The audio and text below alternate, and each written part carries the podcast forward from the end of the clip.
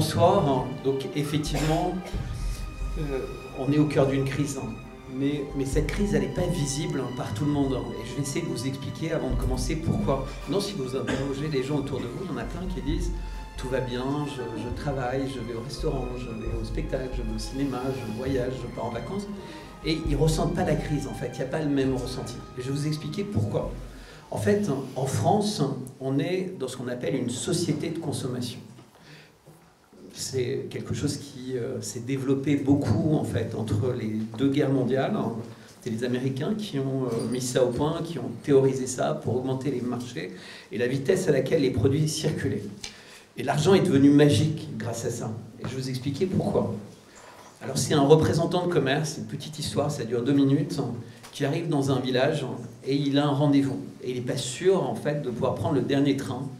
Donc il demande à l'hôtelier est-ce que je peux réserver une chambre au cas où je dois partir en urgence euh, que je ne puisse pas partir et je dois rester euh, cette nuit? Et il lui dit il n'y a pas de problème, mais laissez-moi 100 euros d'acompte.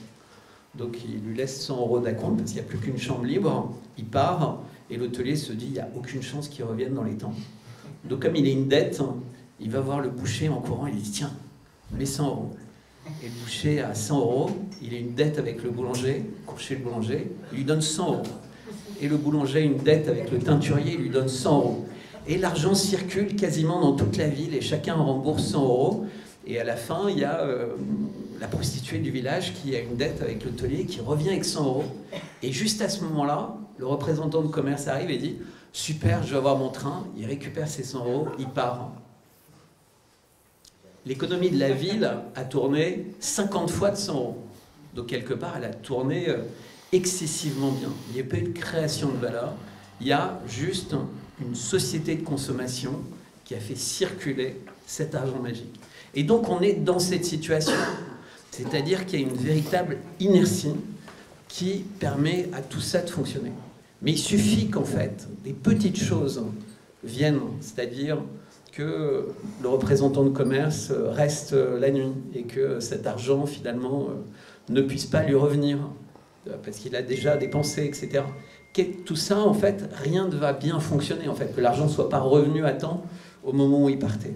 Et c'est exactement là où on en est. C'est-à-dire que pour 60-70% euh, de la société occidentale, l'argent continue à circuler comme ça de façon magique. Et il y a beaucoup de gens qui, qui il circule beaucoup mieux, mais les autres, ils circulent plus du tout. Donc cette histoire étant racontée, donc quand la crise en, en Ukraine a commencé, bien avant 2021 ou 2022, où elle a fait la une des médias, c'est-à-dire en fait la première crise en 2004, puis la grosse crise en 2014 avec euh, Médane, puis euh, la volonté euh, vraiment de, resserrer toute la russophobie, entre guillemets, essayer de, rendre cet État extrêmement nationaliste à l'encontre de, de, la Russie, on a commencé les sanctions. si vous vous rappelez, en fait, les sanctions, elles, elles sont liées à deux choses. Elles sont liées d'une part à la réintégration de la Crimée, alors je dis exprès de façon provocative, euh, la réintégration de la Crimée, puisque sinon on, dit tout le temps annexion, mais annexion c'est très connoté en fait. Moi je pense que la Crimée a été réintégrée. Mais c'est passé aussi un autre événement en fait. Il y a un avion, le MH, je sais plus combien, qui, ils ont soupçonné, entre guillemets, ouais, c'est pas très important en, réalité, ils ont soupçonné les, euh, les troupes du Donbass donc euh, qui était plutôt proche des Russes, d'avoir agi avec la complicité des Russes.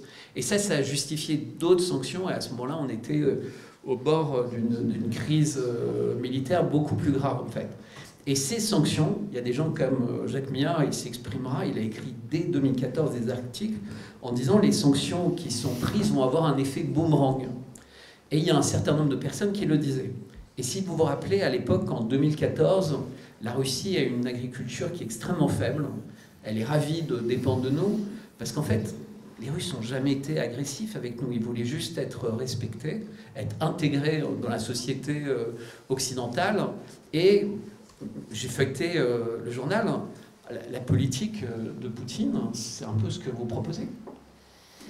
vas-y, vas-y, continue. Non, mais c'est-à-dire la réciprocité, euh, le respect euh, du droit, le respect de la règle, une forme d'ordre, euh, l'importance des, votes à l'ONU, peu importe ce qu'ils étaient. Alors quand on a un veto, c'est quand même plus facile, mais n'empêche que les Russes agissaient comme ça. Et nous, d'un seul coup, on leur dit, non, non, vous n'êtes pas bienvenus. Alors, on leur pourrissait la vie, hein, quand même, discrètement. les années Yeltsin la Russie a été entièrement dépecée. Et juste une anecdote que peu de personnes euh, savent, hein, puisqu'on on oublie toujours en fait les détails de l'histoire. Mais était véritablement un alcoolique, euh, etc. Mais c'était quand même un vrai grand homme politique. Et il y avait quelqu'un qui s'appelait, euh, puisqu'il est mort, Sobjak, qui était Alexis Sobjak, je crois, son prénom. Anatoly. qui était le, le maire de Saint-Pétersbourg. Et lui avait découvert Poutine. Et il avait permis à Poutine d'accéder euh, au pouvoir central. Et il avait vraiment une ambition pour, euh, pour lui. Et Eltsine l'a rencontré, d'ailleurs il parle de Poutine dans ses mémoires, Eltsine, puisqu'il n'est pas mort tout de suite après avoir perdu le, pouvoir, longtemps après, un peu comme Benoît XVI, enfin on pourrait en parler. Et, euh, et Eltsine fait un coup assez génial que les Américains n'ont pas vu venir, et c'est vraiment une date clé, c'est 1999, il démissionne. Et euh, je, fais un petit peu de... Il démissionne et il désigne Poutine. Et les Américains font tout pour euh, que ce soit un de leurs champions, puisque eux, ils étaient programmés pour placer quelqu'un euh, aux élections en 2000, puisque c'était quelques mois avant l'élection, et ils n'avaient pas anticipé ça. Et finalement, Yeltsin passe, il impose Poutine, qui devient président par intérim. Rappelez-vous, il n'est pas élu la première fois. Il est nommé par Helsinki.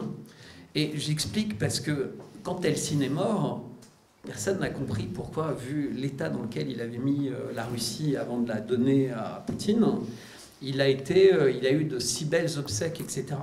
Parce que dans une partie d'échecs, il a fait quelque chose d'incroyable. Hein. C'est-à-dire qu'effectivement, quand en 99, euh, la Russie accepte la paix, parce qu'en en fait, la Russie accepte la paix, si vous reprenez euh, l'histoire, et ne perd pas la guerre, elle accepte la paix. Elle a un système qui est, euh, qui est ce qu'il est, mais euh, ils n'ont rien perdu, entre guillemets. Ils, ils pensent que l'Occident, parce qu'il n'y avait pas de communication entre les deux, en fait, il y avait une observation avec des espions, était quelqu'un d'honnête. Et ils continuent à croire ça, en fait, tout du long. Et le changement majeur qui s'est produit, en 2021, en fait, quand euh, Poutine euh, met les choses sur la table, c'est qu'en fait, ça fait 4 ans qu'il y a eu quelqu'un qui a pris le pouvoir aux États-Unis légalement, sans élection truquée. Enfin, ils ont essayé de truquer, mais ils n'ont pas réussi à obtenir sa défaite. C'est Donald Trump. Et Donald Trump ne veut pas faire de guerre. Je suis président des États-Unis, je veux m'occuper des Américains. Je pense que c'est le bordel chez moi. Et l'état profond américain, alors j'ai beaucoup de concepts, hein, ça vous permettra tous de, rebondir, l'état profond américain ne supporte pas ça. Et ils partent en guerre contre Donald Trump, qui, qui, réussit quand même à faire pas de guerre, pas trop de bordel à l'international, enfin, il faudrait le réécouter pour vous rendre compte qu'il est euh, peut-être euh, moins euh, abominable que beaucoup de personnes le pensent, mais surtout il permet à la Russie pendant quelques années d'être sous les sanctions, mais beaucoup moins observé. Et si vous regardez ce qui se passe pendant ce cycle Trump, eh ben les Russes sortent toutes leurs armes les plus sophistiquées, en fait, tranquillou, sans qu'il y ait aucune opération importante de sabotage, etc., etc. Ce qui aurait été extrêmement facile. Extrêmement facile de faire sabotage informatique, extrêmement facile d'envoyer des commandos, etc. Dans cette époque où, où la Russie souffre. Hein. Elle, elle a ses sanctions, mais elle redresse complètement son agriculture. C'est ce que j'expliquais tout à l'heure. Et il faut, bien voir que pour arriver dans cette situation dans laquelle on est aujourd'hui, où la Russie est forte, où elle résiste bien mieux, il a fallu énormément d'erreurs, c'est-à-dire les sanctions qui se sont retournées contre nous et qui ont permis à la Russie d'être le premier exportateur mondial de, blé et de matières premières végétales, qui ont permis aux Russes de développer, avec une Allemagne qui était beaucoup moins stupide qu'elle est devenue euh, récemment, euh, des échanges de gaz euh, dans des quantités énormes. Je vous rappelle, juste à titre indicatif, qu'Irène n'a pas dit, moi j'ai passé quelques années à l'Institut français du pétrole, hein, je suis diplômé, et le gaz, c'est une énergie formidable. Mais je peux vous dire aussi, prenez note, que dans 10 ou 20 ans, on redécouvrira le charbon. Euh, enfin bref, j'ai beaucoup parlé, tout ça pour vous dire que la Russie est forte, parce que euh, elle, a, elle a réussi en 20 ans à, faire comme un champion de, judo, en fait, à utiliser toute la force qui était euh, plaquée contre elle pour en faire sa propre force en fait. Et comme ils avaient une faiblesse sur le plan militaire, puisque les Russes n'ont pas les budgets extraordinaires, mais qu'ils avaient une force sur le plan universitaire. Parce que je, juste pour votre information, la Russie forme, avec un pays de 130 millions d'habitants, plus d'ingénieurs tous les ans que les États-Unis. C'est pas difficile. Oui, mais les États-Unis, ils forment beaucoup d'ingénieurs, dont les deux tiers viennent de l'international.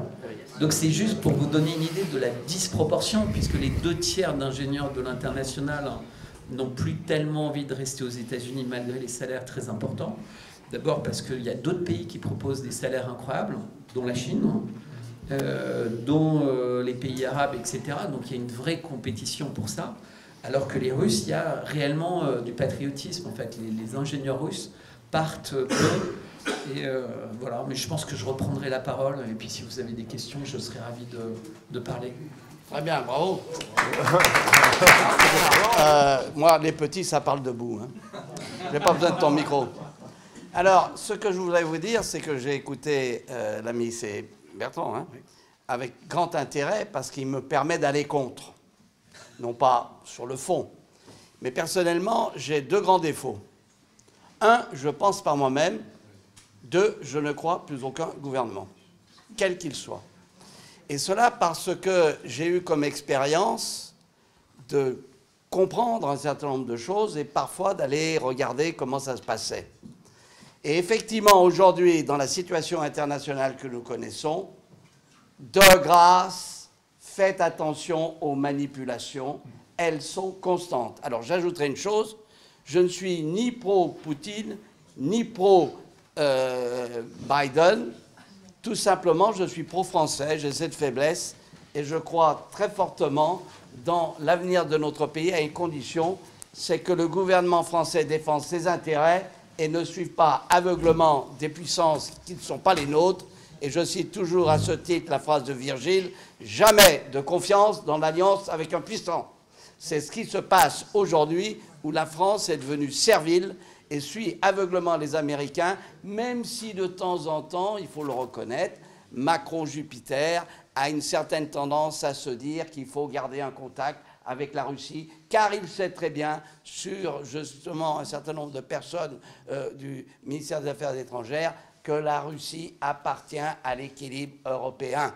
Ne jamais oublier ce fondamental qui est pour nous, je dirais, dans l'organisation des choses. Alors, euh, effectivement, dans ce conflit que nous subissons, et tout à l'heure on me dit, mais on va parler des sanctions.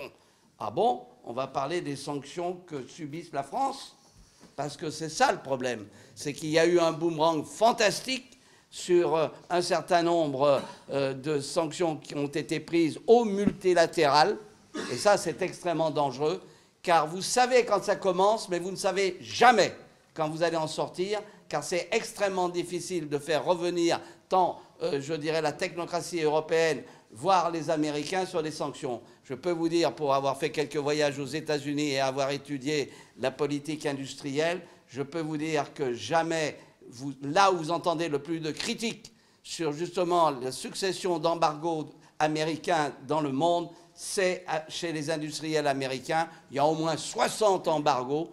Une chatte n'y retrouve pas ses petits. Et puis, il y a ces lois extraterritoriales où on s'est mis au garde à vous devant les Américains alors qu'on devrait leur faire un procès et les mettre à l'arbitrage international.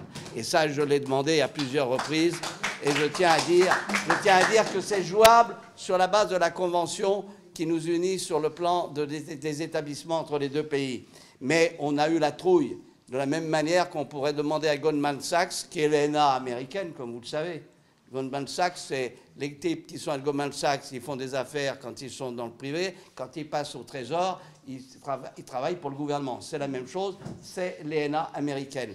Donc, mais il n'en demeure pas moins qu'on serait en droit de lui demander au moins 350 milliards pour avoir falsifié, euh, falsifié les comptes de la Grèce lorsqu'ils sont rentrés. Mais là, il y a la Camarilla parce que tous sont passés chez Goldman Sachs, que ce soit Monty, que ce soit le, euh, président de la Banque euh, d'Angleterre, et que ce soit parfois, non pas des Français, mais qui sont de connivence avec le grand frère par idéologie. Donc ça, il faut l'avoir en tête. Et qu'aujourd'hui, les multinationales sont devenues effectivement, euh, je dirais, ceux qui peuvent arbitrer au niveau économique mondial et qui se foutent pas mal de la destinée des peuples et des intérêts nationaux ils arbitrent en fonction de leur intérêt sur la planète tout entière, avec des masses d'argent qui peuvent se balader d'un bout à l'autre de la planète. Alors, sur le conflit, parce que je voudrais venir un peu là-dessus, ce conflit n'est pas né d'hier. Il y a ce que nous appelons, nous, la proto-histoire. Et la proto-histoire a commencé par un nationalisme ukrainien, parce qu'en Ukraine, il faut regarder, hein, il y a deux pays. Il y a à l'ouest des nationalistes ukrainiens et à l'ouest des gens qui sont russophiles et qui souhaitaient, d'ailleurs on l'a vu dans le Donbass parce que c'est ça. Ça a commencé dès 1919. Et dès 1919, sous la pression des Allemands, parce qu'ils avaient perdu la guerre ils ont, et qu'ils ne voulaient pas de la Pologne, ils ont poussé les nationalistes ukrainiens à faire la guerre aux Polonais. Résultat des courses, 80 000 morts. C'est la réalité. Et ça a commencé là. Et ensuite, cette partie de l'Ukraine a été indépendante, puisque euh, l'URSS était l'URSS, il n'y avait pas d'URSS encore, euh, la Russie était dans les choux, et donc ils ont eu l'indépendance, et c'est là où ils ont conduit une politique euh, qui n'était pas pour faire plaisir au grand frère Staline, lequel Staline, quand il a remis le grappin dessus, il les a affamés. Ça, c'est vrai il y a eu 3 millions de morts au minimum, on ne sait pas trop. Enfin, on les a pas, moi, je ne les ai pas comptés, mais il y a eu des morts. Et là, qu'est-ce qui s'est passé? Il s'est passé que lorsque, bien évidemment, les nazis sont rentrés euh, en, Ukraine, à la guerre, avec leur opération Barbaroussa, vous avez eu un élan absolument incroyable des Ukrainiens pour accueillir avec Bandera Co. Et là, il faut regarder la vidéo de Klarsfeld, qui est très intéressante et qui montre ce qui s'est passé et qui montre qu'effectivement, lorsque vous avez aujourd'hui des gens qui disent qu'il y a des nazis, il n'a pas tort. C'est exact. Il n'y a pas que ça, heureusement, mais il n'y a pas tort. Et donc, euh, il y a eu, euh, je dirais, euh, l'accueil des, nazis. Et à telle il y a eu notamment des Gestapo, etc., le massacre des Juifs. Et vous avez un ouvrage que vous devez lire, qui est Vie et destin de Vassili Grossman, quand vous prenez Grossman, lorsqu'il est enlevé, il était aux têtes de l'armée rouge, il était le chroniqueur de l'armée rouge de euh, journaliste. Lorsqu'il est entré en Ukraine, euh, à ce moment-là, il a constaté que c'était ses concitoyens qui avaient massacré sa mère et tous les juifs. Et ça ne se termine pas là. Maintenant, écoutez bien. Connaissez-vous Nicolas Lebed? Qui a entendu parler de Nicolas Lebed? Tu en as entendu parler? Moi, tu parles qui est le général et moi je suis évêque. Bon, non, euh, non, pas du tout. Alors, qui est, je vais aller au fait, Nicolas Lebed est tout simplement le chef de la Gestapo ukrainienne pendant la guerre, de, la dernière guerre. Et puis, comme par hasard, ce Nicolas Lebed a été exfiltré aux États-Unis en 45-46 par les Américains. Et à telle enseigne, parce que on n'a pas toujours les affiches euh, du KGB ou du VSB, hein. mais on a les, on a les ressources pardon, euh, de euh, la CIA. Et donc j'ai en main, je ne l'ai pas ici, mais je l'ai, ça m'a été donné par un ami, de Alan Dulles, parce qu'il est donc exfiltré aux États-Unis pour organiser des réseaux anti-soviétiques, c'est tout le temps de la guerre froide, hein, faut pas se tromper, il faut remettre ça aussi en perspective. Les Américains voulaient coincer un peu le petit père des peuples, et donc euh, organiser des réseaux anti-soviétiques jusqu'en 1960. Donc ça, c'est dans la proto-histoire, et Tavalich Poutine, c'est ça. Il hein, ne faut pas oublier. Et donc, euh, ils l'ont exfiltré aux États-Unis, à telle enseigne, bien sûr, que l'immigration, tout d'un coup, a dit Mais qu'est-ce que c'est ce zozo-là Parce que euh, comment se fait-il qu'il soit là? Et à ce moment-là, Alan Dulles, qui est le numéro 2 de la CIA, écrit à l'immigration en disant Taisez-vous, foutez-lui la paix, c'est un de nos meilleurs agents contre les soviétiques. Voilà. Mais ça, c'est la proto-histoire. Et puis est arrivé, effectivement, ce qui est arrivé en 1954, n'oublions pas sur la Crimée, ça tout le monde le sait, c'est Nikita Khrouchtchev qui, pour se faire pardonner les euh, massacres de Staline, prend euh, l'Ukraine et la rattache au sein de l'URSS. Euh, prend la Crimée la rattache à l'Ukraine. Et puis à la chute de l'URSS, pardon, c'était un tel bordel que personne n'a voulu, ils n'ont pas rectifié ça avant, c'est resté en l'état. Pour être allé deux ou trois fois en Crimée, elle est russe. Souvenez-vous d'ailleurs du traité et de la guerre qu'il y a eu entre 54 et 56. Le traité de Paris qui met fin à la guerre n'a jamais dit que, bien évidemment, la Crimée n'était pas russe. Elle est russe, c'est évident. Et qu'on ne vienne pas me dire Ah, mais il y avait les Tatars. Oui, d'accord. Il y a eu des déportations, c'est exact. Mais il y a deux siècles. Si on commence à, se dire parce que mon ancêtre était là, etc., je revendique cette terre, où va-t-on? Ça va être un beau bordel, mais c'est déjà le bordel. Et donc, euh, euh, c'est la raison pour laquelle aujourd'hui, euh, on a eu, je dirais, ces tensions, et surtout, il y a tout ce passé qu'on vient de faire, mais surtout, moi, ce qui m'a... Alors ça vient d'être dévoilé récemment, on nous avait présenté les accords de Minsk comme étant, dans le cadre Normandie, le véhicule fait notamment par Hollande en disant effectivement c'est ça pour avoir la paix. Qu'est-ce que c'était? C'est le Donbass euh, autonome au sein de l'Ukraine et bien évidemment, euh, pour l'instant on ne parle pas du reste, mais c'est une autonomie, mais on garde l'unité territoriale de l'Ukraine. Et on apprend, par une indiscrétion de Madame dans la Zeit de Madame Merkel, que tout ça, confirmé par Hollande, que tout ça, en réalité, n'avait qu'un objectif, permettre à l'Ukraine de s'armer. Et donc, euh, il y a un truc. C'est ce que dit Alexei Arestovitch, Voilà, attends, en instant, on va au bout. Parce que c'est pas fini. Parce que moi-même, maintenant, j'ai été quand même à la commission des affaires étrangères, et un jour, je vois débarquer dans mon. Parce que j'avais fait des missions, bon, y compris dans les États baltes, notamment euh, euh, l'Estonie, et là où j'ai. Au moment où ils devenaient indépendants. Alors, c'est une vieille histoire, hein, parce qu'on peut comprendre les ressentiments des États baltes contre les Russes, parce qu'ils ont quand même pas. Ça n'a pas été une partie de plaisir lorsque l'URSS leur est tombé dessus, et Staline en particulier. Et donc, ils sont à nouveau indépendants. Au passage, quand j'étais à la direction des affaires juridiques du Quai d'Orsay, on m'avait demandé si euh, on pouvait piquer lors des, euh, des, États baltes qui étaient encore en France euh, pour indemniser les entreprises françaises spoliées par l'URSS et par nazi. Les Anglais avaient fait ça. Nous, on a dit non, ça leur appartient, on a refusé. Et les Anglais ont été couillonnés parce que derrière, ils ont été obligés de rendre.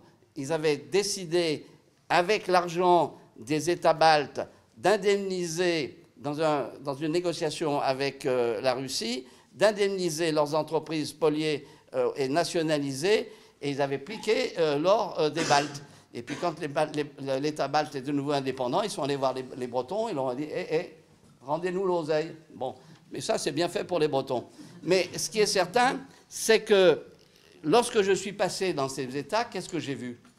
Ben, J'ai vu tous les services américains débarquer, tous les types de la Voice of America qui venaient prendre possession de tous les gouvernements. Et euh, c'est truffé, plus que ça.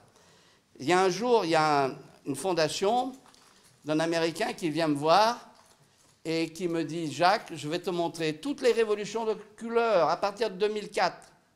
Révolution de couleur en Pologne, en Bulgarie, partout. Il me dit Regarde, voilà la nomenclature Pentagone, CIA, etc. C'était truffé des gens des services. Donc l'objectif, au nom de la démocratie, démocratie que de crimes n'a-t-on pas commis en ton nom, c'était effectivement de, prendre la possession de ces États. C'est ce qui s'est passé. On dit même que dans l'histoire de la Géorgie, euh, au moment de la, euh, de la, déclenchement de la guerre par la Géorgie, il y avait un conseil américain euh, dans le bureau du président. Et puis on a d'autres faits. Et puis, donc, ça, ça. Qu'est-ce qu'il faut savoir C'est qu'effectivement, Maïden, ça c'est 2004, Maïdan, c'est un coup d'État américain, c'est évident.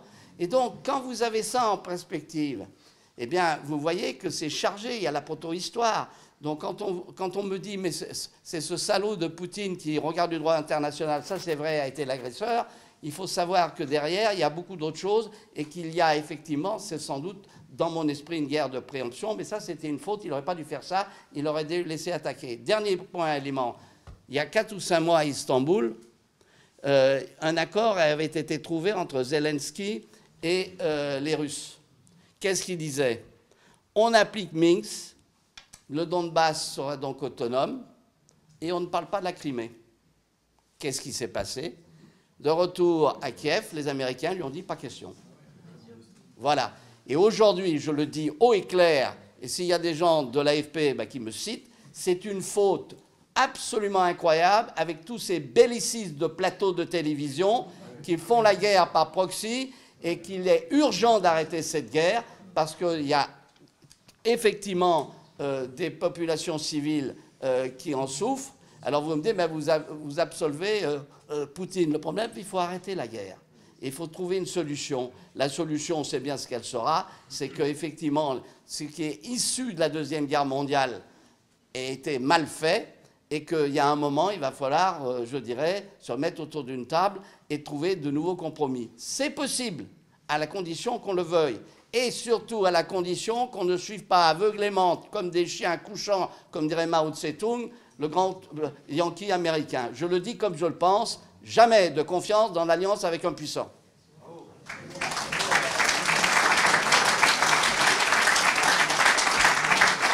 Bonjour à tous et à tous. Merci beaucoup. Nicolas Vidal, Pouch Média. Je vais, moi, parler du côté euh, plutôt euh, censure, propagande média.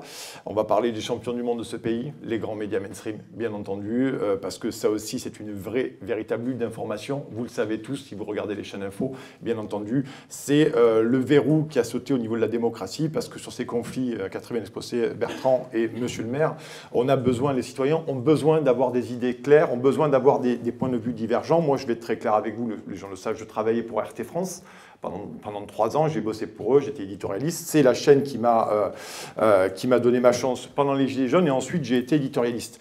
Et cette chaîne a été fermée, bien entendu. Euh, ça, ça a été quand même assez incroyable comme fermeture. Il faut rappeler que la fermeture d'RT France, vous allez comprendre pourquoi je parle de RT France, la fermeture d'RT France a été décidée unilatéralement par la Grande Commission démocratique européenne. voilà, en deux jours. D'ailleurs, tout a été fermé, compte Twitter, Instagram, chaîne info, et aujourd'hui, on continue à leur faire une certaine misère parce que le Trésor leur a bloqué, gelé les comptes, donc ça fait plus de 150 personnes qui sont en train de sombrer dans le chômage, mais apparemment ça ne, ça ne dérange pas Olivier Dussopt, l'amateur de lithographie. Euh, donc effectivement, ce qui est terrible, c'est que moi en tant que journaliste, je vais parler de mon cas personnel pour parler des médias plus largement, euh, quand je suis allé sur RT France et qu'RT France m'a appelé, euh, j'y suis allé parce que d'une part c'est la première chaîne qui m'a fait confiance, c'est la première chaîne qui m'a permis de m'exprimer comme je le fais aujourd'hui, et, et j'y ai toujours trouvé une liberté de parole extrêmement intéressante. Et j'ai toujours trouvé absolument ignoble les critiques RT France, que ce soit pour le conflit euh, euh, ukrainien, russo-ukrainien ou d'autres sujets, notamment les Gilets jaunes, euh, parce que j'ai souvent dit dans des médias pour lesquels on, m'a invité que si à un moment donné les grands médias français avaient fait leur boulot, RT France n'aurait pas eu un centimètre pour s'installer en France. Voilà la réalité. C'est ça. Donc je veux en venir à ça. Aujourd'hui, ce, pays est un véritable carrefour de notre démocratie. Ce pays, aujourd'hui, n'informe plus ses citoyens. Aujourd'hui, ce pays désinforme ses citoyens par les grandes chaînes info. Vous le voyez avec euh, le conflit en Ukraine, vous le voyez avec euh, l'ignominieuse, l'ignoble, l'inique réforme des retraites euh, sous la volonté bruxelloise. Vous l'avez vu pendant les Gilets jaunes, vous avez vu pendant le Covid. Et aujourd'hui, on se retrouve véritablement à un tournant dans ce pays parce que ça veut dire qu'à un moment donné, les médias qui sont censés faire vivre la démocratie, les médias qui sont censés être un contre-pouvoir pour n'importe quel gouvernement, pour n'importe quel pouvoir, ça devrait permettre aux citoyens de se faire une idée. Mais quand on part, du, postulat simple que le citoyen est un abruti, un tube digestif et une autruche, forcément, on ne peut pas lui conférer beaucoup de, confiance en soi. D'ailleurs, un certain grand éditorialiste payé par nos impôts avait euh, traité certains de cerveaux malades. Donc on en est là aujourd'hui, on est vraiment là-dedans. Et ça, c'est gravissime, parce que ça veut dire qu'à un moment donné, oh, il y a une parole qui n'est plus libre, il y a une véritable censure dont nous-mêmes, je suis victime, euh, sur YouTube, Je rappelle qu'on m'a supprimé quatre comptes Twitter, on nous, fait, on, nous pourchasse sur Facebook et sur euh, toute autre chose. On est traité de conspirationniste, notamment par Libération, de complotiste par Conspiracy Watch. La réalité, c'est qu'on fait notre boulot. Je vous donne un exemple. Je vais sortir un peu du conflit. Sur la réforme des retraites, est-ce que vous avez entendu sur un plateau, un plateau? Que l'Union européenne était derrière la réforme des retraites. Personne n'en parle jamais. Donc on noie, les, on noie, les, gens de chiffres, de prospectives, de gens qui sautent comme des cabris en nous expliquant qu'il faut, la faire juste et nécessaire. Et puis la réalité, c'est un exemple qui est très probant en ce moment. Là-dessus, il n'y a pas du tout d'analyse. Et, et, quand on commence à avancer cette analyse, on est traité de tous les noms. Donc ça veut dire quoi en fait? Moi, je voudrais quand même élargir le débat. Il y a manifestement une censure pour les médias alternatifs. Euh, c'est le cas euh, pour, pour ce conflit aujourd'hui. Il y a des voix qui sont terriblement éteintes, discriminées, délégitimées, parce que le combat, il est dans la délégitimation. C'est-à-dire qu'on vous délégitime, on vous discrimine pour ne plus vous donner le droit de parler, de réfléchir, de penser de manière à informer les citoyens. Et on en revient toujours au même endroit. À partir du, quand on part du principe que le citoyen est un abruti ou le français est un abruti, euh, il y a toute une série d'éléments qu'on ne veut pas y donner, parce qu'il ne comprendrait pas. D'ailleurs, chaque fois, on nous dit en permanence, vous comprenez, on n'a pas assez fait de pédagogie. Ça, ils adorent la pédagogie. Parce que quand j'écoute euh, Olivia Grégoire, notre ministre des TPE, PME, because la crise, j'ai envie de dire que la pédagogie, c'est un terme un peu compliqué, obscur. Euh, et, par rapport à ça, on se rend compte qu'aujourd'hui, euh, il y a une, volonté, mais ce n'est pas, depuis, pas, pas depuis mars dernier. Hein. Je vous rappelle que moi qui ai suivi beaucoup, beaucoup les Gilets jaunes, la censure, elle a frappé très fort. Hein. Elle a frappé très fort. Très, très fort. Et je peux vous assurer que les gens ne s'en rendent pas compte maintenant, mais cette censure, nous, en tant que médias indépendants, journalistes indépendants, on l'a vécu dans notre chair, véritablement. Donc on se dit à un moment donné, vous vivez le matin quand vous vous levez, que vous êtes journaliste indépendant, vous vivez en permanence avec une épée de Damoclès au-dessus de la tête. Et là, vous vous demandez à plusieurs reprises, en se brossant les dents ou sous la douche, est-ce que c'est le pays dans lequel je suis né? Est-ce que c'est le pays qui a accueilli ma famille? Moi, je suis italo-polonais. Donc, j'ai mes, grands-parents et mes parents ont bénéficié de la méritocratie. Et je me retrouve aujourd'hui journaliste dans un pays où je, ne peux, je peux m'exprimer, mais où ça demande des sacrifices et ça peut être euh, à bien des égards très compliqué. Donc ce qui veut dire aussi, je veux élargir le discours là-dessus, c'est que ce qui, moi, ce que j'ai remarqué, ça fait 16 ans que je suis journaliste indépendant, j'ai remarqué quelque chose qui me semble central, c'est qu'il y a eu un affaiblissement intellectuel et culturel de nos élites. C'est-à-dire que quand on refuse le débat, c'est qu'on n'est pas suffisamment euh, prêt, armé pour répondre au débat.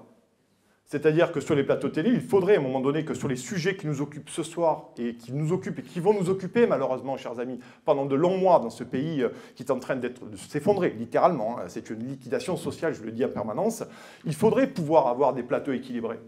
Il faudrait pouvoir amener des voix qui débattent mais quand vous avez un affaiblissement culturel et intellectuel, notamment des médias, de certains grands éditorialistes qui vont à la soupe sur tous les sujets, vous ne pouvez plus débattre parce que vous n'êtes plus en capacité de débattre. Véritablement, vous n'êtes plus en capacité d'écouter les voix opposées, vous n'êtes plus en capacité à un moment donné de rétorquer, d'argumenter. Et ça, c'est terrible parce que c'est l'effondrement intellectuel du pays, c'est l'effondrement culturel du pays. Et on le voit bien en, Macronie, je suis désolé de le dire, c'est un effondrement de nos élites, cette classe politique. On a des gens qui se présentent sur les plateaux, qui sont ministres, secrétaires d'État, mais on se demande d'où ils sortent, concrètement. Voilà, c'est un effondrement culturel, littéral. Et euh, le traitement médiatique sur la guerre en Ukraine, il y a des choses qui sont totalement mais hallucinantes. Hallucinantes. Hallucinantes. Sur le Covid, ça a été pareil. Sur les Gilets jaunes, ça a été pareil. Sur la réforme des retraites, ça a été pareil. Il y a une doxa. Nous sommes passés de la bien-pensance à une véritable police de la pensée. Une véritable police de la pensée. Voilà. Et ça, c'est un gros. Et euh, pour revenir dessus, j'incite véritablement là-dessus, parce que c'est un problème très profond. Euh, moi qui suis fils de prof, euh, qui ai vécu dans les livres en permanence, qui ai vécu, qui a essayé d'être, j'ai été trempé la tête dans, les bouquins. Euh, j'ai rapidement, je me suis rapidement confronté à ça, à une, volonté de ne plus débattre. Et, puis, sur les journalistes, il faut le dire, pas tous. Je ne, euh, je ne généralise pas, mais vous avez des gens qui ne bossent pas en plus, qui ne travaillent pas, qui ne travaillent pas.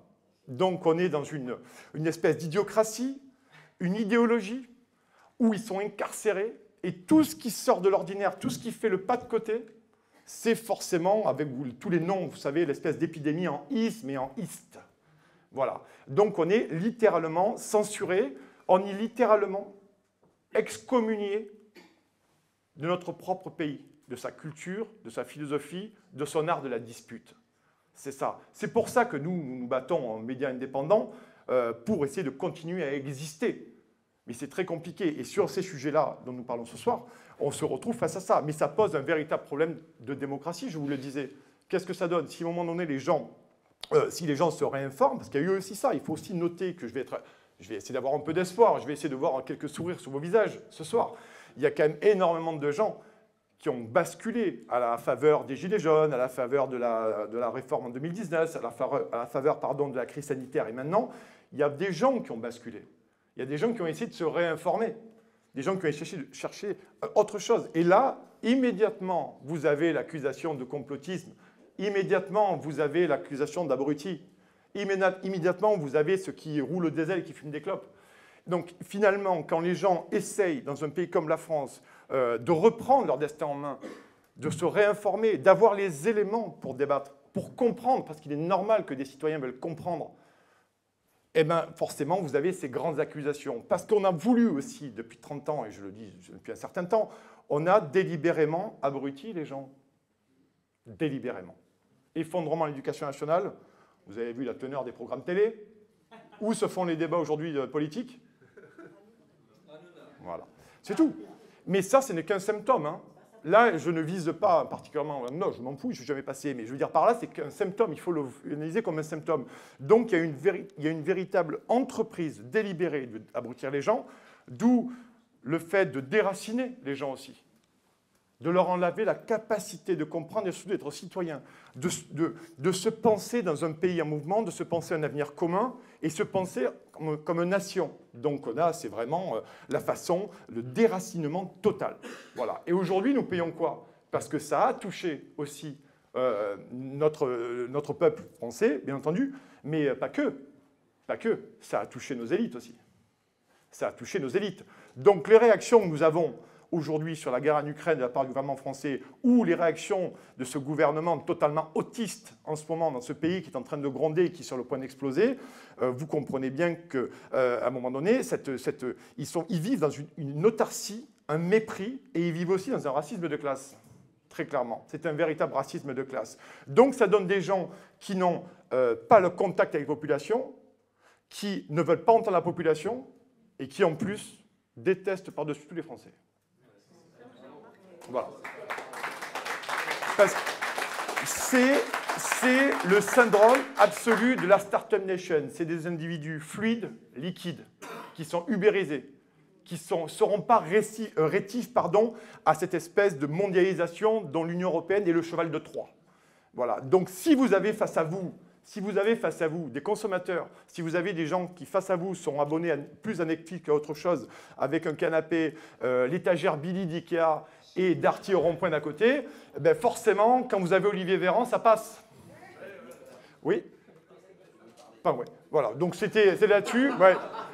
C'est là-dessus, je finis, je laisse après la parole à Philippe Béchade, mais concrètement là-dessus, voilà, c'est pour ça que sur ces questions-là, j'ai donné mon point de vue médiatique sur la guerre en Ukraine, euh, et vous comprenez, c'est le même maelstrom, mais on est vraiment aujourd'hui, je le répète, je termine par là, un véritable carrefour, et heureusement, j'ai quelques espoirs quand je vois que beaucoup de citoyens aujourd'hui sont en train de se, de se réveiller et viennent s'abonner à nos sites et viennent nous voir. Voilà, merci. Je souscris à tout ce qui vient d'être dit. Euh, moi, j'ai fait un petit peu partie du paysage médiatique en étant... Euh, pendant 20 ans un correspondant quasi quotidien euh, de BFM, BFM Business. Euh, J'y ai travaillé. Enfin, je n'ai.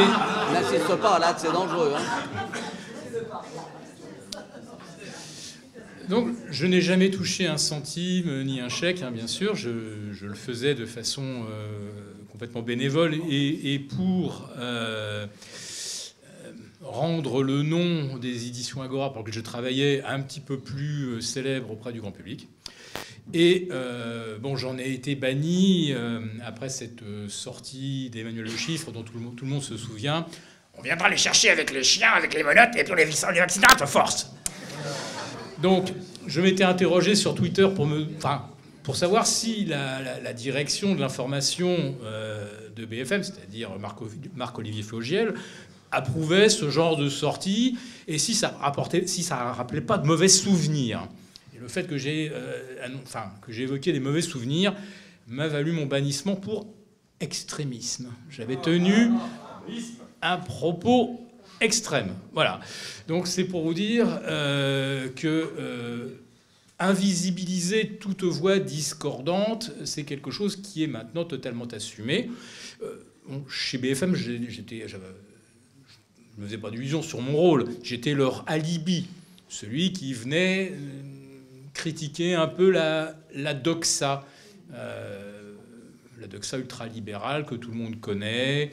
Euh, sur BFM Business, on passe au moins deux à trois heures par jour à encenser le rôle des banques centrales, qui sont en fait euh, probablement la cause de tous nos maux avec une économie basée uniquement sur la dette.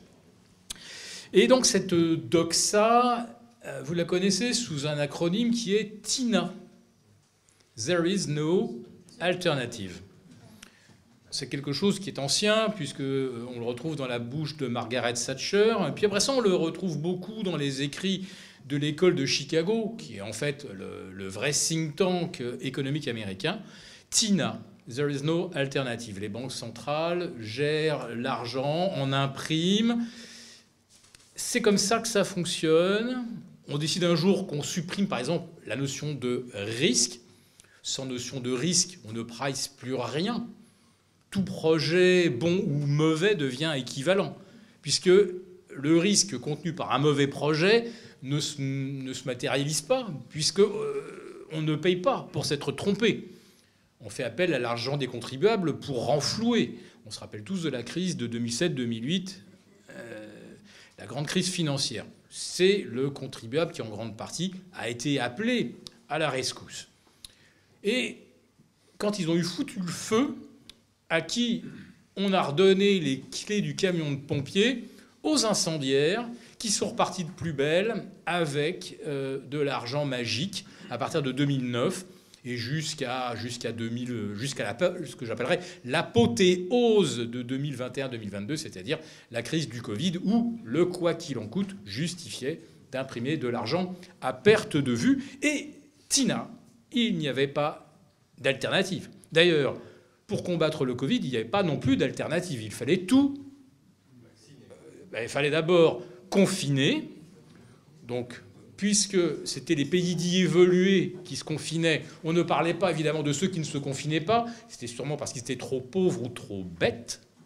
Donc tous les pays qui ne se sont pas euh, confinés, on n'a pas étudié comment ça se passait chez eux. L'Inde, la Suède, le Dakota du Nord, la Caroline du Nord, on s'en foutait, ils n'étaient pas dans la mouvance.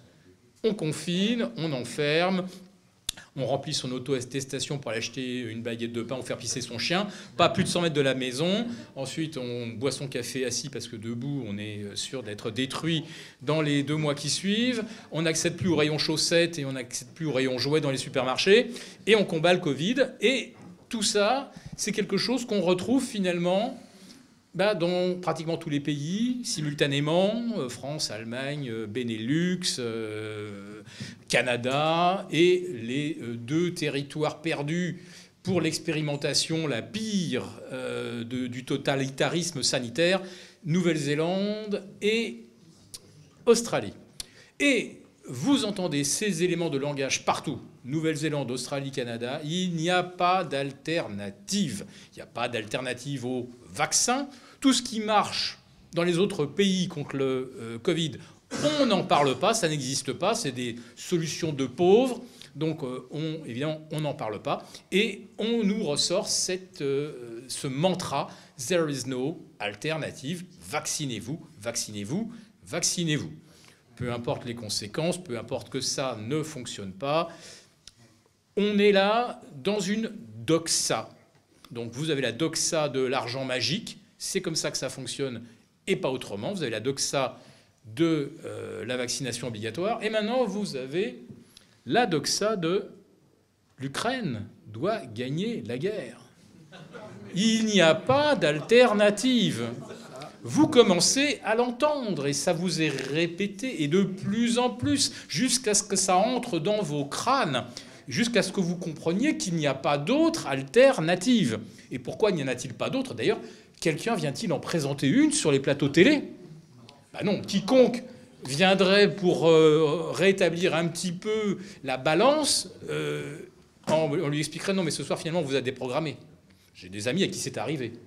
Ils venaient pour parler, alors notamment de, des problèmes d'énergie, de ce marché commun de l'électricité qui nous ruine littéralement, en dehors de la guerre en Ukraine. C'est le marché commun de l'énergie. Vous êtes invités, on a regardé vos vidéos, vous êtes trop pertinents, on sait qu'on vous va en inviter un qui n'est pas commode et qui va vraiment euh, remettre l'église au milieu du village, on le décommande à la dernière minute. Donc il n'y a pas d'alternative. Bah oui, puisque quiconque en présenterait une serait donc euh, euh, invisibilisé. Et c'est le cas. Alors moi, j'ai aucune légitimité à m'exprimer sur le conflit russo-ukrainien, ou plutôt otano otano-ukrainien. Bon, pourquoi je vous en parle quand même? Parce que euh, moi, je rédige une, lettre d'information qui est économico-géopolitique. Je ne prétends pas être un, un, en géopolitique, j'ai jamais fait partie de, nos services, j'ai pas été au Quai d'Orsay, mais je regarde tout ça sous l'angle économique. Et l'Ukraine est un pays qui m'a intéressé euh, dès 2010-2011. Euh, vous vous rappelez de l'époque de Yulia Timoshenko et ça commençait à parler beaucoup, beaucoup de corruption. Et en fait, quand on regardait euh, les diverses factions qui, qui s'affrontaient, c'était mais que des, c'était des corrompus, quoi, les uns contre les autres. Et il y avait par contre un entrisme européen pour intégrer l'Ukraine dans l'Europe, côté européen. Ce que Yanukovych, n'a pas vraiment soutenu, puisque euh, lui s'était engagé auprès des Russes. Il avait signé des traités économiques, pour ça que je vous en parle. je vous parle de l'économie, donc il y avait des traités économiques qui liaient la Russie à l'Ukraine. Yanukovych ne voulait pas les remettre, euh, ne voulait pas les remettre en cause. Il ne pouvait pas euh, courir deux lièvres à la fois, dire OK, l'Ukraine maintenant ça rentre dans le marché libre et, libéral européen, et de l'autre côté, bah, on dit merde à Poutine. Voilà. Donc en gros c'était ça. Donc arrive le coup d'État du Maïdan, donc euh, je pense que je vous apprends rien, hein, puisque euh, Victoria Nuland s'est vantée elle-même d'en avoir été euh, l'instigatrice et l'architecte. Voilà, avec l'aide de quelques supplétifs polonais, etc. donc on sait, on sait que c'est un coup d'État de la CIA, elle s'en est vantée. Donc j'invente rien. Alors par contre, moi, je suivais cette affaire euh, du coup d'État euh, qui, a eu lieu le jour de la, ferme, de la clôture des Jeux Olympiques à, Sochi. Poutine était dans les tribunes. Et donc, euh, le téléphone sonne, on dit voilà, il y a un coup d'État au Maïdan. Bon, je pense que ça n'a pas dû vraiment le surprendre. J'imagine qu'il est quand même assez bien renseigné, il n'a rien pu faire contre. Mais par contre, là où je pense que beaucoup de gens ont été surpris, c'est que le stock d'or de l'Ukraine a été évacué le soir même du coup d'État. Et à ce jour, où est le stock d'or de l'Ukraine? Il y a des rumeurs qui disent que c'est des avions britanniques qui l'ont emmené. Alors est-ce que c'était pour empêcher Poutine de mettre la main dessus? Le coup d'État chasse euh, Yanukovych. Poroshenko va prendre la, suite. Donc on redoutait pas franchement que cet or euh, soit euh, confisqué par, les Russes. Pourquoi a-t-il été évacué Et pourquoi aujourd'hui personne ne se pose la question de savoir où est l'or ukrainien? Je sais pas, c'est une question que moi je continue de me poser. Donc, au lendemain du Maïdan, donc on comprend bien que les États-Unis sont à la manœuvre. Je pense que le, la conseillère économique était elle directement issue de la CIA. Euh, donc on voit bien que le nouveau gouvernement euh, ukrainien, euh, on voit de quel côté il penche. Là-dessus, on s'empresse de signer des accords de libre-échange avec l'Europe. Alors, on connaît tous un petit peu les, les richesses de l'Ukraine. Bon, il y a peut-être un petit peu de lithium quelque part dans l'Est. il y a du charbon. On a tous envie de charbon, hein, c'est connu. Euh, il y a du blé. Alors ça, le blé, le blé ukrainien, très bien. nos agriculteurs en savent un peu quelque chose parce que ça leur fait quand même un petit peu de la concurrence depuis, depuis une bonne décennie. Il y a surtout quelque chose qui intéresse beaucoup l'Europe en Ukraine. Ben, c'est des gens qui sont payés 200 à 250 euros par mois. Alors il n'y a qu'un petit pays en Europe où on est à 300, peut-être 330 euros par mois, c'est la Bulgarie. C'est petit la Bulgarie. Par contre, euh, l'Ukraine, là, on est à 40 et quelques millions de personnes euh, qui sont des gens travailleurs, euh, qui ont souvent d'ailleurs bien formés, qui, ont, qui, ont, bénéficié d'un système éducatif pas trop dysfonctionnel. Donc, la vraie richesse de l'Ukraine, c'était euh, cette masse de gens corvéables et qu'on pouvait faire travailler en toute l'Europe. Alors notamment chauffeurs de poids lourds, euh, caristes, je ne sais pas, chez Amazon, des gens qui comptent pas leurs heures, et quand ils ont 800 euros à la fin du mois, ils ont quatre fois le salaire qu'ils toucheraient en Ukraine. Donc euh, ça, c'est une vraie richesse. Voilà. Alors, la gestation pour autrui et probablement des laboratoires euh, d'essais, etc., qui peuvent travailler euh, assez tranquillement euh, en Ukraine, qui sont finalement moins embêtés peut-être même qu'en Chine. Donc voilà les richesses de l'Ukraine. Et puis, il y a quelque chose aussi qui d'un seul coup me, me, frappe, c'est que depuis que la guerre commence là-bas, en, enfin, en Europe, on, on s'empresse de dérouler des sanctions. Alors bon, historiquement, on sait que les sanctions, tout ça, ça fonctionne pas très bien. On a rarement arrêté une guerre grâce aux sanctions, grâce au boycott, euh, etc. On sait que ça, généralement, ça marche pas. Mais généralement, quand on lance des sanctions, on dit voilà, on va faire ça si vous ne faites pas ça. Là, on sanctionne et puis assez bizarrement, alors moi aussi je ne suis, pas, euh, je suis pas un politique, euh, voilà, je regarde ça sous l'angle économique, et je vois que les sanctions ne sont assorties en fait d'aucune demande. Donc on, commence par boycotter euh, le gaz, et puis on boycotte le pétrole, et puis on boycotte le diesel, et puis on boycotte tout ce qu'on veut. Et à chaque fois qu'on annonce quelque chose, c'est pas pour obtenir que la Russie revienne sur ses pas ou vienne à la table des négociations. On empile des sanctions avec en face pas de demande. Ça m'a toujours paru étrange.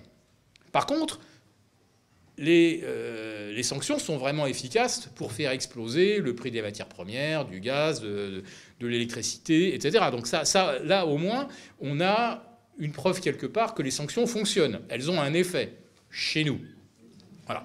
On prétend euh, euh, boycotter le gaz et le pétrole russe pour éviter à Poutine de financer sa guerre en Ukraine. Bon, plus on boycotte le gaz et le pétrole, plus il monte et plus euh, Vladimir Poutine encaisse de, recettes à l'export. À tel point que les, excédents sont, évalués à 70 ou 80 milliards de dollars, ce qui est quand même pas une. par rapport à la Russie, c'est une somme rondelette, on va dire. Et en 2023, ça va encore probablement très bien se passer, d'ailleurs, à tel point que des experts économiques nous disent que la croissance en Russie sera probablement meilleure en 2023 qu'en Europe, où nous échapperons, Dieu merci, à la récession. Pas de beaucoup, mais on va y échapper. Donc on voulait sanctionner la Russie pour la mettre à genoux économiquement, on a mis à genoux l'Europe. Mais au fur et à mesure qu'on se tirait une balle dans le pied, dans le deuxième pied, dans le premier genou, dans le deuxième genou, on ne demandait pas à la Russie de, euh, de venir à la table pour négocier quoi que ce soit. Et à ce jour, on n'a toujours pas de demande de venir négocier. Et puis d'un seul coup, bah, je comprends pourquoi, puisqu'on en arrive au TINA. Finalement, on n'a jamais voulu négocier quoi que ce soit. Et aujourd'hui, on nous déroule le TINA parce que c'était probablement ça le plan à l'origine. Pourquoi on n'a pas cherché à négocier quoi que ce soit depuis le début? Parce qu'il fallait conditionner l'opinion publique, montrer les horreurs russes, sans jamais montrer les horreurs ukrainiennes, bien sûr. On ne montre toujours qu'une seule, euh, face de la pièce, euh, ni le revers ni la tranche. C'est toujours le même discours et toujours les mêmes qui le tiennent avec toujours les mêmes éléments de langage que vous retrouvez dans tous les pays, comme si le plan de com était presque planétaire. Tiens, ça me rappelle quelque chose. Vous vous rappelez le Covid? Quand vous aviez un élément de langage qui sortait en France, le lendemain, vous l'aviez en Australie, Nouvelle-Zélande, Canada, Autriche, etc. C'était repris. À un moment, il ne fallait pas vacciner les enfants. Et puis d'un seul coup est arrivé le Covid des enfants. Bah, ça commençait en Australie. Reportage dans un hôpital où on avait trouvé un enfant qui était victime d'une forme sévère du Covid. Puis on en a trouvé en Autriche, et puis euh, on en a trouvé en Belgique, et puis en France. Et puis d'un seul coup, en 24 heures, traînée de poudre, c'était euh, le Covid partout pour les enfants. Pour ça, ça n'a pas pris. Puis peut-être parce qu'il y a des médecins qui se sont dit on n'est pas assez pourri pour soutenir ce narratif. C'est trop pourri, on ne va pas le faire. Donc ça a été enterré. Vous avez vu, ça a disparu, euh, ça, a duré 3-4 jours, euh, et puis, puis ça, a disparu. On s'est dit, non, là, ils vont pas gober. Ou les médecins, ils disent, là, non, euh, le serment d'Hippocrate, j'ai gardé 2-3 extraits, non, ça, on peut pas, on peut pas appuyer ça. Voilà. Donc, des éléments de langage qui sortent dans tous les pays à la fois, ben, il y a un dénominateur commun qui s'appelle McKinsey. Eh oui. Eh oui. Le plan, euh, le confinement, la vaccination, la contrainte, euh, et j'ai très envie de les emmerder jusqu'à ce qu'ils se prennent leur troisième shoot. Tout ça, ça vient de McKinsey. Et c'est décliné sous des, euh, sous des slogans différents, mais dans tous les pays. Et tout ça vient en 24 heures, 48 heures. Et là, le TINA, vous commencez à l'avoir partout au sujet de l'Ukraine on ne négociera rien avec Poutine, il n'y a rien à négocier, et on ira, on soutiendra l'Ukraine jusqu'à la victoire. Alors qu'est-ce que c'est que cette victoire? Ben, C'est purger les Russes du Donbass et les expulser euh, de Crimée. Alors vous vous dites, attendez, attendez, attendez là, euh, on va dérussifier la Crimée et on va dérussifier le Donbass. Et c'est pas déjà ce que l'équipe Zelensky a annoncé au lendemain des élections euh, en avril 2019 C'est exactement ça qui a été dit. On lâche les chiens, ils peuvent y aller maintenant, au, ils peuvent y aller au canon là sur le Donbass. On retient plus les coups. De toute façon, effectivement, vous dites, j'ai entendu dire que c'est Merkel et puis Hollande qui avait fini par avouer que euh, les accords Minsk, tout ça, c'était, bidon. Non, c'est M. Poroshenko lui-même qui l'a dit. Oui, c'est M. Poroshenko. Et qui a dit c'était une douille. On a fait croire à Poutine qu'on accorderait un statut d'indépendance au Donbass. Et on l'a fait à dessein parce que on a cru comprendre que Poutine n'était pas très content du Maïdan et qu'il euh, il avait peut-être un plan euh, pour envahir l'Ukraine dès 2015 et aller jusqu'à Kiev. Et du coup, bah, on lui a fait croire qu'on respecterait au moins cette partie, ce volet des accords de Minsk, on respecterait ça, donc le Donbass aurait peut-être un statut d'autonomie, et on arrêterait de tirer euh, sur, les populations du Donbass. Et puis bon, bah, les, les, Russes qui étaient au milieu de ces populations arrêteraient peut-être aussi de bombarder de l'autre côté. Bref, on pouvait peut-être calmer le jeu. En tout cas, Poroshenko avoue que quelque part, ils ont un peu peur en 2015 que Poutine aille jusqu'à Kiev et qu'ils ont pris l'engagement euh, de respecter au moins Minsk vis-à-vis du, Donbass. Et on ne parle pas de la Crimée. D'accord? Donc Poutine, effectivement, euh, bah, les frontières sont restées euh, celles qu'on connaît jusqu'en 2020. Voilà. Donc il ne s'est rien passé jusqu'à ce que euh, Zelensky dise voilà, bon, ce coup-ci, le Donbass est terminé, on dérussifie. Bon.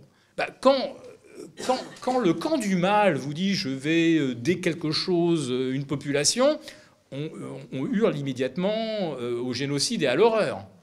On est bien d'accord. Bah, nous, sur nos plateaux de télé français, on peut dire le plus, le plus calmement, le plus tranquillement, le but donc, dans ce TINA euh, d'Ukraine, c'est il n'y a pas d'alternative, on chasse Poutine et on dérussifiera le Donbass et la Crimée. Mais attendez, mais on rêve là. On rêve. On est en train de, euh, de prévoir ce que même les pires dictateurs au monde n'oseraient plus concevoir aujourd'hui. Enfin, je ne sais pas. Mais, mais qui oserait aujourd'hui dire je vais dérussifier? Ça n'a pas de sens. Et alors on vous explique bien qu'en plus de ça, le plan est en trois points. Alors d'abord, on renvoie les Russes chez eux, hein, facile. Hein. Nous, vous avez vu comment les, les obligations de quitter le territoire sont, appliquées avec force. Hein. donc, mais par contre, en, Ukraine, là, les Russes, on va les, virer. Hein. et puis en Crimée aussi. Donc on commence par dérussifier. Ensuite, on dérussifie les institutions. Et ensuite, on réukrainise le tout. Bon.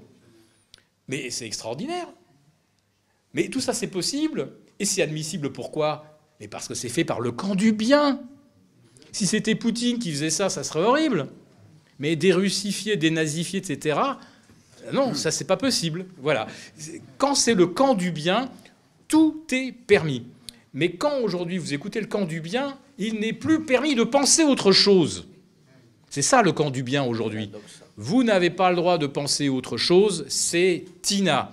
Tina, pour la gestion euh, fantaisiste de la devise jusqu'à ce qu'on rentre dans des crises de dette épouvantables.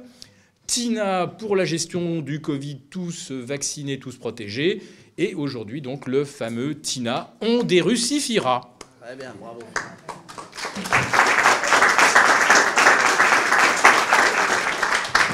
Je voudrais euh, réintervenir sur les questions de manipulation parce que j'ai commis un ouvrage qui a été d'ailleurs fort apprécié par euh, les militaires et qui est euh, manipulation en géostratégie. Et c'est vrai que je me suis servi essentiellement des archives américaines et des analyses qu'on a pu me donner sous le manteau, parce que c'est un endroit où les choses sortent. Alors, vous avez parfaitement raison sur, euh, et vous aussi sur certaines manipulations, dans la mesure où effectivement euh, c'est organisé correctement. Et c'est organisé l'information, la désinformation au niveau des États-Unis sont intimement connectés aux décisions politiques. C'est-à-dire qu'il n'y a pas une politique et ensuite démerdez-vous pour faire la communication. Pas du tout c'est lié l'un à l'autre. Et j'ai rencontré à Washington, effectivement, euh, la chargée de la communication au moment euh, de l'entrée en guerre des États-Unis en Irak. Et la femme qui m'a qui, qui, briefait, elle était avec Bush, Rumfeld et elle-même plus des chefs d'état-major. Et elle m'a eu cette phrase qu'il faut noter, et que j'ai noté, que j'ai gardé. Elle participait à la décision politique. Et donc elle savait ce qu'était la décision politique pour la mettre en œuvre sur le plan de la communication. Et elle m'a dit cette phrase en anglais Don't ask me to be at the landing if I am not at the takeoff. Ne me demandez pas d'être à l'atterrissage si je ne suis pas au décollage. Et ça, je peux vous dire, c'est intelligent. On peut penser ce qu'on veut de la politique américaine, moi le premier, mais je peux vous dire que c'est sacrément, savamment organisé. Et ensuite, c'est bien sûr les médias, euh, c'est peut-être Tina, ça va plus loin. Alors moi, je voudrais une chose. Euh, effectivement, on est dans un monde de manipulateurs. Parce qu'il y a une chose qui est certaine, c'est que des informations répétées à l'envie, qui ne sont pas immédiatement démenties par un gouvernement ou par une entreprise, etc., deviennent vérité. Et donc, c'est ça la règle, c'est-à-dire quand vous avez, moi je le vois au niveau de ma ville, etc., gestion en si vous avez euh, une, information fausse, il faut immédiatement la, la, contrecarrer. Et ça, on a encore beaucoup de progrès à faire, euh, parce que ça fonctionne comme ça actuellement. Alors maintenant, je vais vous dire une chose, vous êtes un peu pessimiste. Moi, je vais vous dire pourquoi. Parce que je sais ce qui se passe sur les bellicistes des tableaux de télévision, que vous connaissez bien. Eh bien, j'en connais un certain nombre. Et lorsque j'ai passé euh, le dernier communiqué qui s'appelle France Serville, etc., je ne sais pas si certains l'ont vu, peu importe, euh, j'ai reçu des appels de la part de hauts gradés et de la part, bien sûr, de collègues du Quai d'Orsay, puisque j'en viens, en me disant Jacques, c'est toi qui as raison. Donc il y a quand même, et encore en France, des gens, mais où il y a un problème, c'est qu'effectivement, sur les plateaux de télévision, ils ne disent pas ce qu'ils me disent en privé. Ça, ils me disent pas. Et donc, et donc, c'est là où il y a un problème. Et c'est là où, à mon avis, nous, les Gaulois réfractaires que nous sommes, eh bien, on doit utiliser tous les moyens mis à notre disposition, dont les médias libres, et qui sont pour justement contrecarrer cette politique de doxa, de dogme, qui est véritablement une mainmise des salons des salonnards euh, sur et la bien-pensance sur un peuple libre. Mais ça, c'est inquiétant. Et oui, vous avez raison, c'est qu'effectivement, il y a aujourd'hui la seule internationale qui existe, ce sont les multinationales. Ce sont toutes ces sociétés qui, effectivement, dans le monde, sont capables d'arbitrer, d'avoir des sommes absolument euh, énormes euh, pour euh, influencer, comme me disait un, ami, qui, je vais le citer, qui est Alain Cotta, qui est un, ancien de Dauphine, il me disait, les masses pour corrompre les gens sont énormes et bien peu résisteront. C'est ça le problème. C'est qu'il y a, des, il y a des, des, masses qui sont tellement importantes en, en, en fric pour pouvoir corrompre et que beaucoup vont, vous allez découvrir après qu'ils avaient touché quelque chose pour dire telle et telle position. Et ça, c'est pour ça que, en ce qui me concerne, eh bien, je suis très fier d'être toujours debout.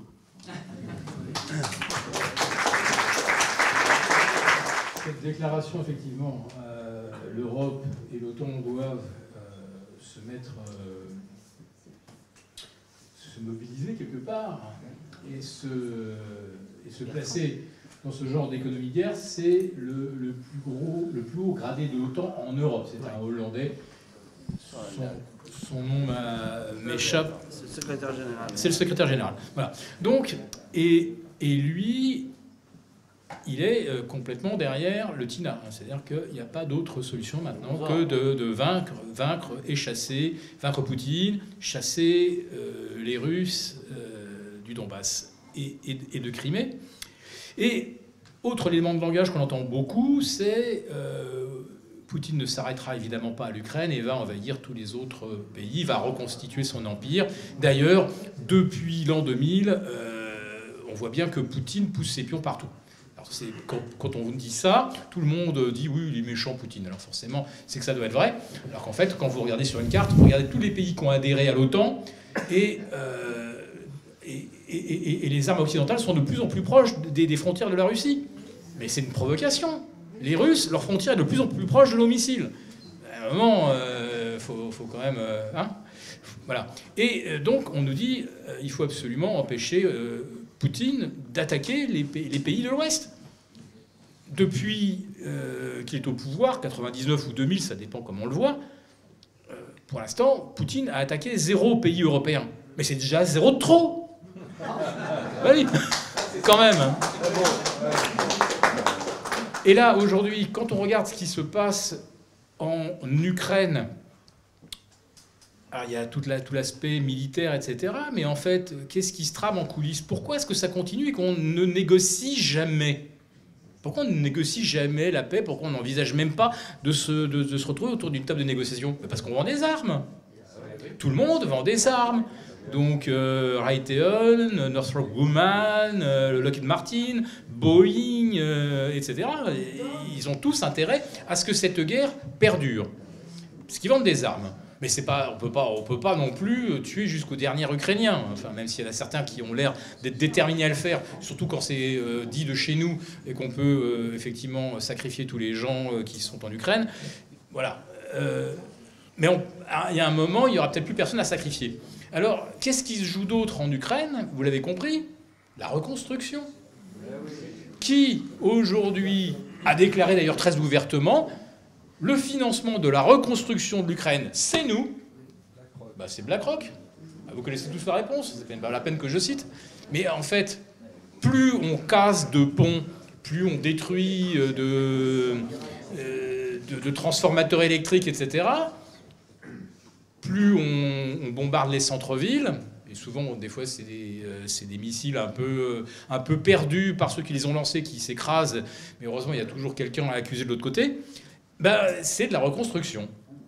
Donc, plus on casse, plus on démolit, plus on reconstruira. et on relance la croissance. Et on relance la croissance. Et alors je me dis, mais quand même, BlackRock, euh, ils ont l'impression qu'ils sont solvables en face, les, euh, les Ukrainiens. C'est les oligarques euh, qui lui ont dit, oh bah si jamais à un moment on ne peut plus payer, bah, nous on prendra sur notre fortune. Hein. On en a au Panama, on en a aux Bahamas, on en a partout. Donc rassurez-vous, c'est nous qui allons garantir les emprunts de l'Ukraine. Non, je ne crois pas.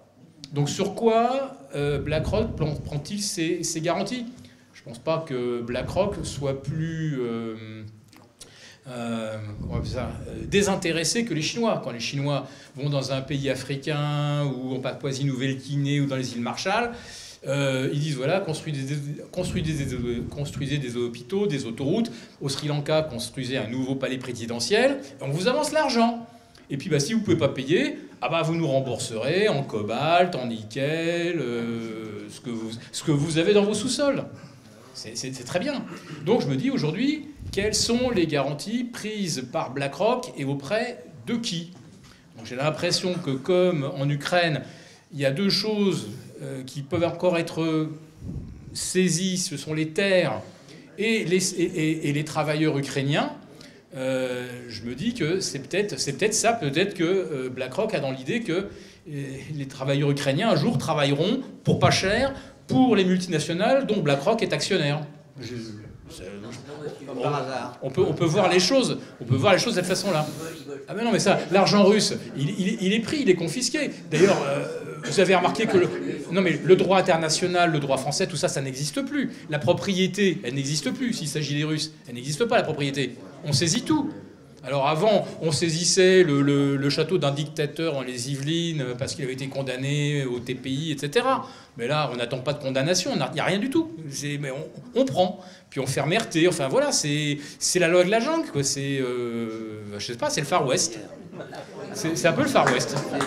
Effectivement, lorsqu'on regarde les archives diplomatiques américaines, notamment tout ce que Jess Baker avait dit au aux Russes en disant que ça n'avancera pas au moment de la réunification allemande du traité. Euh, ce qui s'est passé, c'est que, premièrement, il n'y avait que la ex-RDA qui rentrait dans l'OTAN, mais tant que les soviétiques étaient là, on n'enverrait pas des troupes, etc.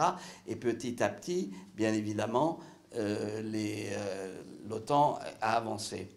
Alors il y a un texte qu'il faut connaître, et qui est de Kennan, qui est Kenan. Kenan était un très grand ambassadeur à Moscou dans les années 50 et qui avait mis au point la fameuse euh, doctrine américaine du containment vis-à-vis des soviétiques.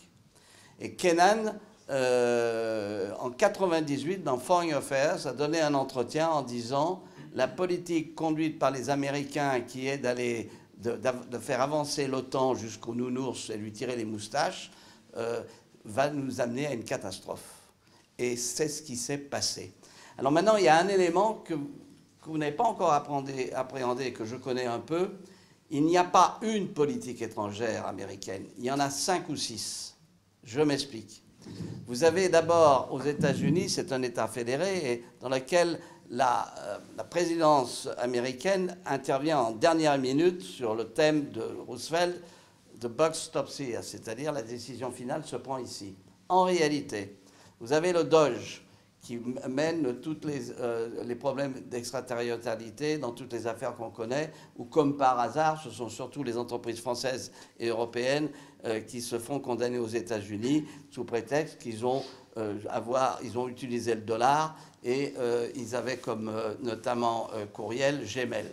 Deuxièmement, vous avez donc le Doge, vous avez le commerce, vous avez la CIA, vous avez surtout le Pentagone le Pentagone est un acteur féroce au niveau international et je connais des cas, notamment au Proche-Orient, où il y a eu des accords qui étaient passés euh, par le département d'État et qui ont été cassés par des actions du Pentagone. Donc euh, il est évident que ce sont, euh, c'est très puissant. Et puis vous avez bien sûr le département d'État qui joue pratiquement hors jeu, mais qui, qui a d'excellents analystes, etc. Et puis vous avez enfin la Maison Blanche. Et je pense, moi, ce qui va se passer, parce que le Pentagone, lui, qu'est-ce qu'il veut? Il veut avoir un ennemi. Et c'est ça l'objectif américain, c'est qu'en ayant, euh, je dirais, reconstitué un ennemi, il a mis sous son boisseau euh, tous les pays européens, voilà, parce que c'est le grand méchant loup euh, soviétique qu'on a en face et qu'il faut contrer, d'où, je dirais, la machine américaine qui s'appelle l'OTAN et dans laquelle on a couru. Moi, j'ai voté contre l'adhésion de l'OTAN. et donc, ça, ça joue et c'est tout.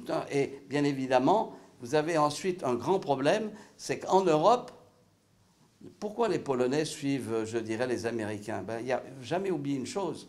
Il y a 13 millions de Polonais qui vivent aux États-Unis. Et donc, euh, la même chose dans l'Allemagne jusqu'à présent. Je me disais, quand j'étais en poste à Berlin, mon patron me disait, Jacques, n'oublie pas que l'Allemagne voit toujours dans les États-Unis une Allemagne qui a réussi. Alors que c'était la population la plus importante aux États-Unis et que ça commence seulement à changer avec les, les hispaniques. Et ça posera des problèmes d'ailleurs à la cohésion interne des États-Unis. Donc il y a tout ça en facteur. Et enfin sur le dollar, ça c'est vrai. Alors là, je peux vous dire que si jamais pour une raison X et Y, le dollar était tangenté par une monnaie internationale, ce ne sera pas l'euro, hein, je vous le dis tout net, eh bien, là, euh, eh bien là, effectivement, ils perdront un outil fabuleux qui fait qu'on on paye pour eux à longueur de temps avec la dette que tu as mentionnée. Non, non vous êtes pessimiste pour l'Europe. Ah oui et, euh, mais l'Europe, euh, ça n'existe pas. Ça n'existe pas, ça n'existe plus.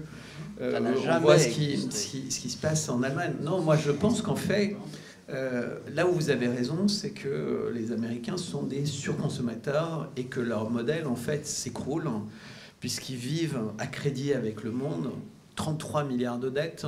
La dette, elle a doublé, donc 33 000 milliards de dettes elle, augmente de 2000 milliards tous les ans depuis 2000. Euh, donc elle a augmenté de 6000 milliards en trois ans, ce qui est considérable. La France, c'est 3000 milliards, c'est déjà euh, énorme, mais euh, donc, les Américains, bientôt, ils n'auront plus l'indicatif de téléphone numéro 1, ils auront l'indicatif de téléphone numéro 150. Ils sont sur le point d'être démonétisés, entre guillemets. Et et donc le risque, il est véritablement nucléaire. Le risque, il est nucléaire en Europe. Euh, et, c'est l'objectif. En fait, leur rêve, c'est d'être loin. Et toute la stratégie des Russes, c'est de leur dire, non, non, vous êtes tout près de chez nous. En fait, ils ont un chien fou en face. Un, chien qui se dit, mais moi, si je détruis euh, cette région euh, loin de moi, je suis dans une île euh, tout va bien se passer. Et toute la stratégie d'armement euh, des Russes, qui ont anticipé, entre guillemets, cette attitude, de la même manière que les Chinois, ça a été décalmé. Si vous vous rappelez, en fait, les dates d'annonce des différentes armes, y compris Poséidon, etc., ce n'est pas du tout toutes ces questions euh, économiques. En fait, c'est le dollar et la taille du pistolet. C'est la seule chose qui se passe en ce moment dans le monde. Et on a des gens qui, Poutine, depuis 2017, montre petit à petit qu'il a un pistolet qui est gros, euh, qui est rapide, qui est puissant, etc., etc. Et en plus, il a quelque chose d'autre, c'est qu'il a euh, les S500, c'est-à-dire il a un par euh, pistolet qui est absolument incroyable, qui est le meilleur. Ils, ont du mal à vendre le S400 qui est déjà lunaire. On parle du S200 qui fait des grosses performances en Ukraine, S300 et puis toutes les améliorations. Donc eux, ils ont le S500, et si vous vous rappelez, dans les discussions, enfin dans les annonces de, Poutine, il y a plus d'un an, c'était qu'ils passaient en cadence économie de guerre sur tout leur armement. Aujourd'hui, il y a, euh, c'est au Pentagone ou je ne sais plus qui disait, les pays doivent se préparer à être en économie de guerre, mais les Russes, ils sont complètement dedans. C'est vraiment le dollar et la taille du pistolet. Je vais vous dire une chose. L'autre jour, je reçois parce que, bon, quand on aime, on compte pas, hein, premièrement. Ben, euh, je reçois mon collègue de Remagen qui est sur le bon côté du Rhin parce que c'était l'Imes et comme je, encore récemment j'aurais dit oui les barbares ils sont à l'autre côté c'est les Germains hein, voilà. Et donc euh, parce que je les connais bien mes amis allemands il y a des gens très bien. Mais comme disait notamment un proverbe polonais qui est un peu dur je ne veux pas le dire non parce que c'est trop dur euh, ce qui est certain c'est que mon je reçois mon homologue de Remagen, et puis c'est un, écolo à la mode allemande, et il me dit, es élu depuis combien de temps? Et je lui réponds, Strenggeheim, c'est-à-dire secret défense. Et puis il passe devant la pierre tombale, il voit la, note, il a fait tomber dans les pommes. Voilà. Donc effectivement, pour l'instant, c'est mon sixième mandat. Donc on va voir. Il paraît que je suis le maire qui a le duré le plus longtemps à Maison Lafitte. J'en ai rien à foutre parce que moi je fais mon boulot, c'est tout.